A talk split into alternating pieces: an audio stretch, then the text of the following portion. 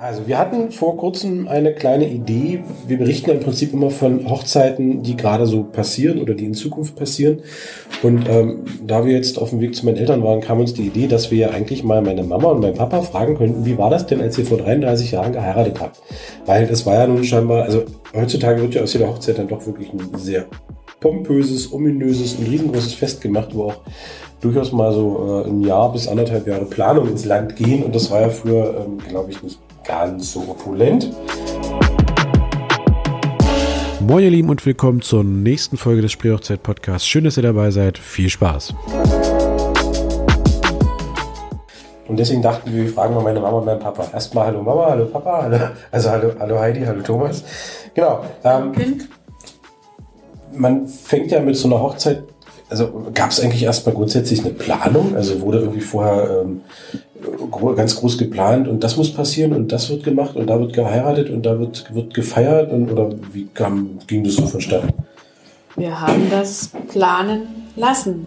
aber nicht so aufwendig, wie man das heute so, so macht. Also wir, wir waren ja damals noch Studenten und hatten ja auch äh, gar nicht so die finanziellen Mittel, um uns da jetzt äh, pompöse, äh, eine pompöse Hochzeit leisten zu können. Ja. Das war ja auch so ein bisschen im, im, Eichsfeld festgelegt, wo was passierte. Ja. Der Polterabend War bei den Brauteltern. war bei den Brauteltern und die Hochzeit fand dann bei der Braut statt. Nee, bei, der, bei dem Bräutigam statt. Das war mal, strikt getrennt. Der eine macht das, der andere macht das. Ja. Ja. haben sich die Eltern so reingeteilt. Ja. Die, Ja. die, das Finanzielle sicherlich so reingeteilt. Aber wir haben trotzdem in Uder den Polterabend im Ja. Hause meiner Eltern, auf dem Ja. Hof meiner Eltern gefeiert. Da war unsere Seminargruppe Und- und, ein paar Freunde. Ja. Und die ganze Seminargruppe hat In der Garage. in der Garage geschlafen. Okay. Auf Liegen. Liege an Liege in der halt. Mini-Garage, wo sonst der Trabant drin stand. Ja. Ja, und So, dann sind die nach Hause gefahren, dann hatten wir noch einen Tag Ruhe und am nächsten Tag, also nach einem Tag Pause, haben wir dann auch in Uder Da haben wir kirchlich geheiratet. kirchlich geheiratet. So. War das früher auch schon so, dass, ähm, dass man erst standesamtlich heiraten muss, Ja. bevor man äh, Ja. eine kirchliche Trauung machen kann? Ja, Okay. die standesamtliche Hochzeit war ein Vierteljahr vor der kirchlichen. Ja. Wie lief das? Also war das trotzdem mit, mit Gästen dieses Standesamt? Standesamt, Oder war einfach nur nein. schnell hin, unterschreiben mit Seite? ja. War, war in Lengenfeld unterm Stein. Ja. Mit den Eltern. Wir zwei mit den Trauzeugen. Eltern. Trauzeugen hat man, glaube ich, noch. Ne? Und das hatten wir damals uns ausgesucht, weil wir als Studenten, da waren wir im fünften Studienjahr, glaube ich, dann im Frühjahr noch mal die Männer zur Armee mussten. NVA. zur NVA für vier Wochen und die Frauen mussten vier Wochen in so ein GST-Lager. Sanitätslager oder GST-Lager hieß das dann. dann. So. Und da haben wir gesagt, bevor wir uns nicht wiedersehen, heiraten wir. Kann ja mal passieren. Ne? Das war Also gleich festgenagelt. Geheiratet. Aber das war eine ganz schmucklose Veranstaltung. Ja, Das war okay. gar nichts. Ja. Bei O- Opa und Oma in Faulung Ja. im Wohnzimmer. Und wir waren mal essen. Das. Nee, nee. Also da diente damals praktisch die, die Hochzeit auch so ein Stück weit zum Zweck. Ja, ein bisschen- Standesamtliche, es- ja, sonst hätten Es noch war, ein ja bisschen auch, es war ja auch damals, gab es ja noch diesen Ehekredit für Stimmt, das war 7000 DDR-Mark. Und den konntest du ja erst beanspruchen, wenn du eine äh, Heiratsurkunde vorlegen konntest. Du musst also im Standesamt irgendein Schreiben mitbringen und dann konntest du also losgehen und dann kriegst du diesen Kredit. Ja. Und der war ja damals so konzipiert, Zinslos. erstmal war er zinslos und mit jedem Kind, was geboren wurde, Genau, wurde der dann Kredit weniger. Ne? der Also was erlassen, teilweise erlassen und 2000 Euro weniger. mit dem dritten Kind wurde der vollständig erlassen. Ich bin übrigens Einzelkind, also müsst ihr jetzt selber rechnen. ja, und dann wurde quasi ähm, kirchlich, oder gab es dann quasi das kirchliche Aufgebot mit. Äh, Ja, dazu musste man im Eichsfeld eine, Keine Schule. eine Eignung, also eine Schule besuchen. Okay. Es bestand aus Aufklärung durch einen Arzt, Okay. aber alles von der Kirche aus. So, also also- in den Räumen der Kirchengemeinde das den Die Kindern, ehelichen Pflichten. wie das mit den Kindern funktioniert. rechtliche Sachen, Sachen, die der Pfarrer mitgeteilt hat, wie die ganze Sache abläuft in der Kirche. Sowas war ein Brautunterricht, Okay. Würde ich Könnt, sagen. könnte man so nennen, ja. So hieß das. Ja, Genau. So, die mussten wir, deswegen mussten wir immer während des Studiums ins Eichsfeld fahren, um an diesem Brautunterricht teilzunehmen. Also waren das mehrere Sitzungen? Es waren mehrere oder- Sitzungen. Ja, ja, ja. Wir haben auch bestanden. Offensichtlich.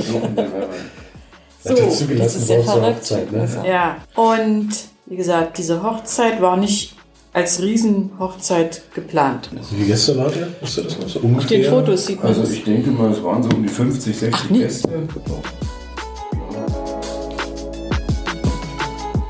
Hier sind nicht Äh, alle drauf doch. auf den Fotos. Weil es jetzt kurz ruhig war, meine Mama rudert wild mit den Armen und äh, wir überlegen gerade, was das heißen soll. Oh, jetzt wird gezählt. Okay. Jetzt zählst du erstmal die Gäste, die auf der, auf der Treppe vor der Kirche stehen. Zum Was ich auf den Bildern gesehen habe. 26. 26. 26? Noch fast 50. Es war nur die engste Familie. Wir haben jeder zwei Geschwister. Davon waren auch schon drei von diesen Geschwistern verheiratet insgesamt. Mein Bruder, mein jüngster Bruder war noch solo. Dann engste Freunde. Das waren zwei Paare und meine, und meine Freundin. Genau. Das darf man nicht vergessen. Ja. Und Ja, noch Onkel und Tante. begrenzt. Onkel und Tante. Und wir haben gestern schon so herrlich gelacht, ähm, was den Brautstrauß angeht. Es war ein ganz einfacher Strauß mit äh, knallroten Gerberas, der äh, überhaupt nicht für die Temperaturen geeignet war, der schon ähm, ziemlich zeitig Nach der äh, Kirche auf dem den Geist Weg aufging. zum Fotografen im heißen Auto schon die Köpfe hängen ließ. Aber es gab nichts anderes. Hm. Aber da, dazu muss ich sagen, dass das Brautkleid äh, Kleid sehr, sehr schön war. Und das irgendwie alles wiederkommt, hat man so das Gefühl. also viel- es bestand viel aus Spitze Spitze Und so. das, ist, Ja. das kommt gerade alles wieder. Das und stimmt. relativ schlicht. Ja.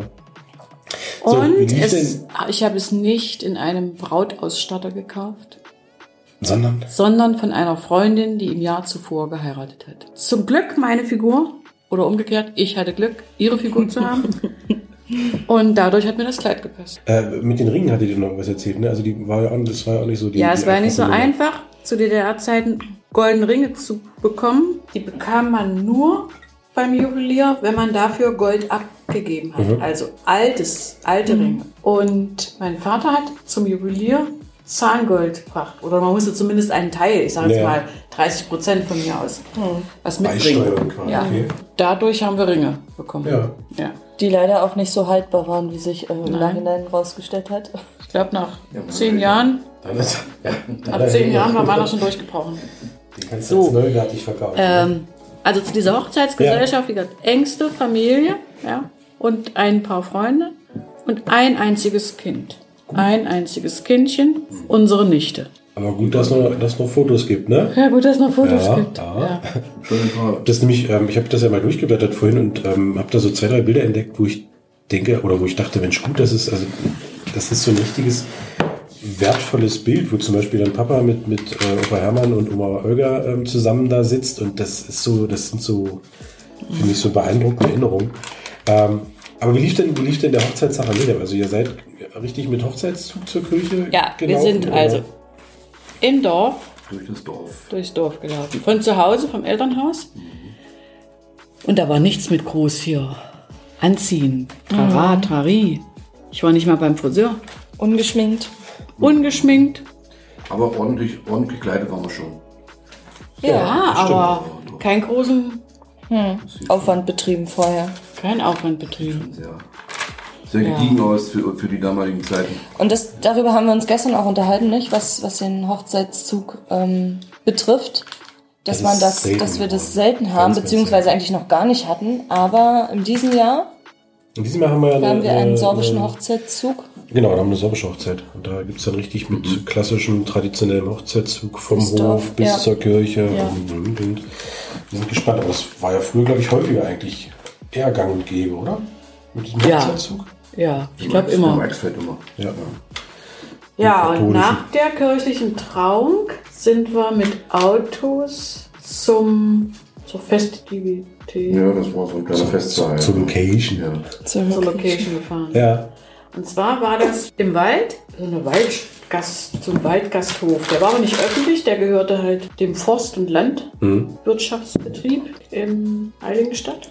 Und da war, äh, waren einige Zimmer, wo wir auch übernachtet haben und halt ein Raum zum Feiern. Ja. Und soweit ich mich erinnere, war da auch, musste man alles selber besorgen. Ich weiß nicht. Ja, ich sehe gerade hier auf dem einen Foto Ganz äh, draußen mit den. die, die, die Bierfasskühlanlage. Das war eine, nicht. Kalte Decke, also eine groß. nassgemachte Decke, Ja. mit Bierkühl blieb. Also ging alles. Schmeckte auch. Man muss nur wissen, wie. Und weil es so heiß war, haben wir fast den ganzen Tag, Nachmittag bis zum Abend auf der Terrasse, Draußen, draußen die zu diesem kleinen Saal gehörte, gesessen. Das war wirklich schön. Und plötzlich war die Braut weg.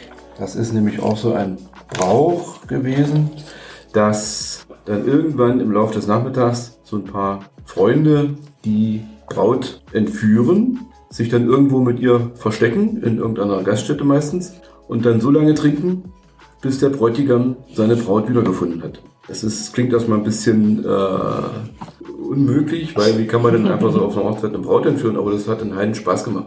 Natürlich gibt's dann wieder von den Freunden wieder andere Freunde, die dann den Bräutigam stecken. Pass mal auf, ich habe die vorhin dahin fahren sehen, fahr doch mal dort und dorthin. Und so war's dann auch. Meine Heidi war gerade mal eine halbe Stunde weg. Da hatte ich sie wiedergefunden. Oder so, ja. Das war eine kurze Flucht. Ah, es war ja also unsere Familie, die das gemacht hat. Ja? Ja, Ähm, aber man wollte Thomas auch ein bisschen irreleiten. Der, mich haben sie ins Auto gesetzt, mit zwei Freunden. Und über ein nahes Feld, war ja, wir haben im Wald Ja. Gasthof gefeiert. da haben sie meiner Schwester einen, einen Schleier aufgezwickt und haben die über das Feld gescheucht. Ja. ich denke, Leute, das wäre Heidi. Genau, genau. Also diesen Brauch gibt es ja bei uns im Spreewald auch. Aber Ähm, ist nicht mehr als so beliebt und auch nicht so. seltenst praktisch. Ja, weil Ja, es die, Ja, weil das auch teilweise ausartet. Es darf nicht ausufern. Es das- artet das- aus, man sprengt ja. die Feier mit uns. Ja. nicht sein, Und bei uns, wir konnten nicht weit. Zu diesem Landgasthof gehörte ein kleines Dorf mit zehn Häusern. Und dieses Dorf hatte aber eine eigene, von einer ganz alten Dame betriebene Gastwirtschaft. Da Dort gab es sind wir hin. Und da- gab es quasi nicht viele da Möglichkeiten. Gar keine. Und das in waren, näherer Umgebung. das waren nicht mal 500 Meter entfernt von unserer Lokalität. Ja. war dieser kleine Mini-Gasthof, der extra aufgemacht hat, damit wir da rein konnten und die Männer ein Bier getrunken haben und dann war es Das ist ja noch äh, im Rahmen des äh, Erträglichen. Ich habe das nämlich bei einer Hochzeit mal erlebt, das war auch die einzige Brautentführung, da war die Braut drei Stunden weg.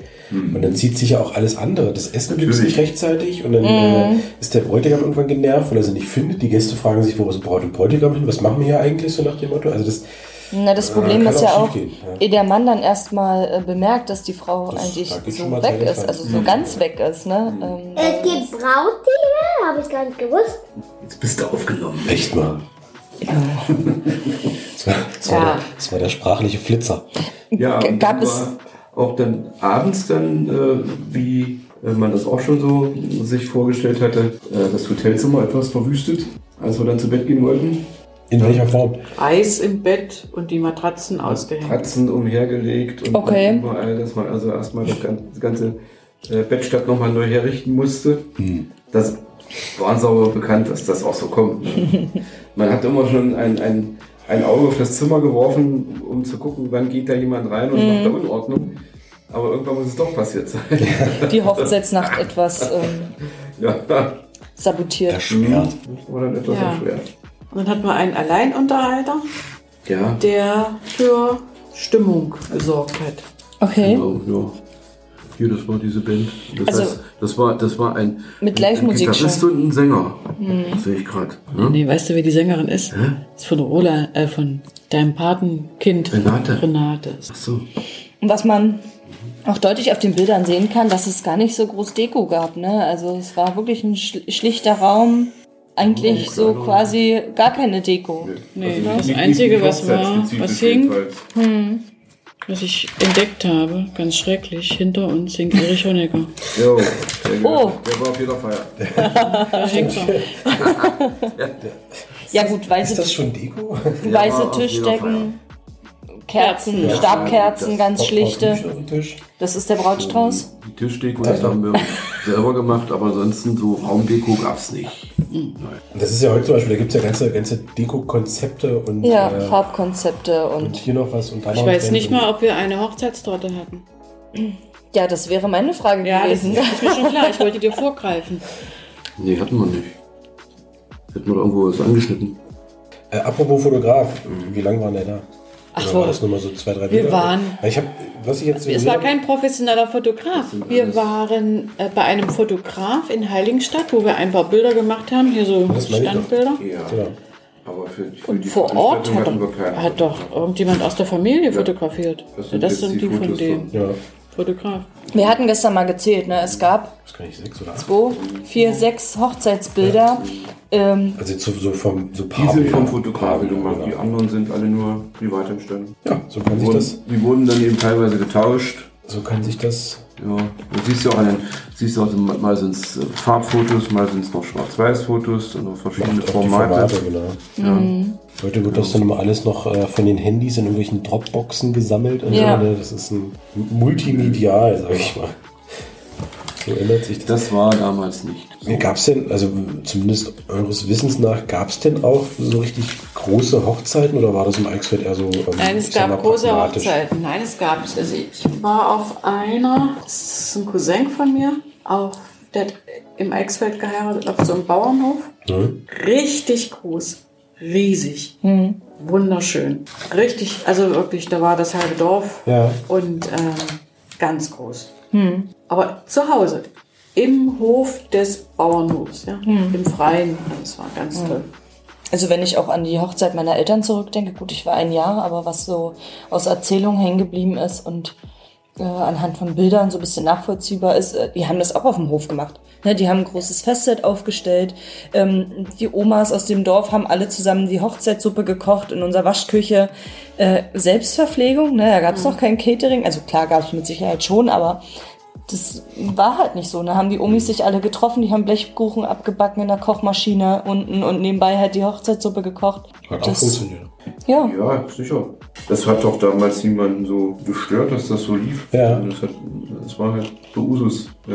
Ja, ich habe eh das ähm, Gefühl, dass das jetzt auch wirklich erst in den letzten äh, drei, vier, fünf Jahren mit diesen ganzen Hochzeiten so wirklich ähm, ausarten will ich jetzt nicht sagen, aber dass das wirklich dann so immer einen größeren großes, Stellenwert. großes Konzept draus gemacht wird. Ne? Also, dass dann wirklich ähm, da auch 60, 70 Leute aufwärts mit teilhaben und dass da eben auch wirklich Jahre, also nicht jahrelang, aber ein Jahr bis anderthalb Jahre lang geplant wird und hier gesucht und das muss nochmal abgestimmt werden und da muss nochmal was passen und die Deko. Das war früher alles ein bisschen kompakter, habe ich das Ja. Gefühl.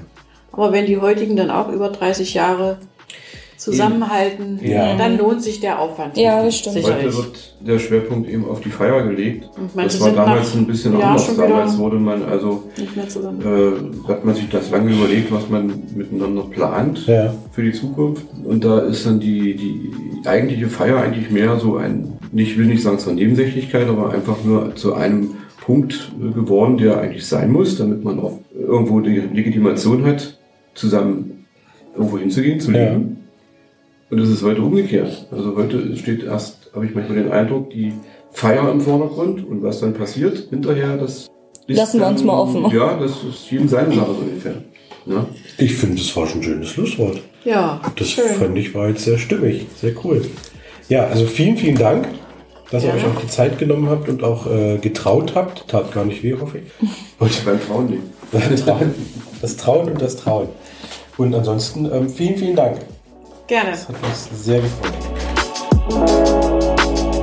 Hey, wir freuen uns, dass ihr euch äh, diese ja, für uns besondere Folge angehört habt. Wir hoffen, ihr hattet genauso viel Spaß wie wir. Falls ihr weitere Ideen, Infos, Tipps habt, äh, was wir vielleicht noch mit in den Podcast einbringen sollen, schreibt uns gerne eine E-Mail. Ansonsten folgt uns gerne auf Instagram unter Spreehochzeit. Und bis dahin habt eine schöne Zeit.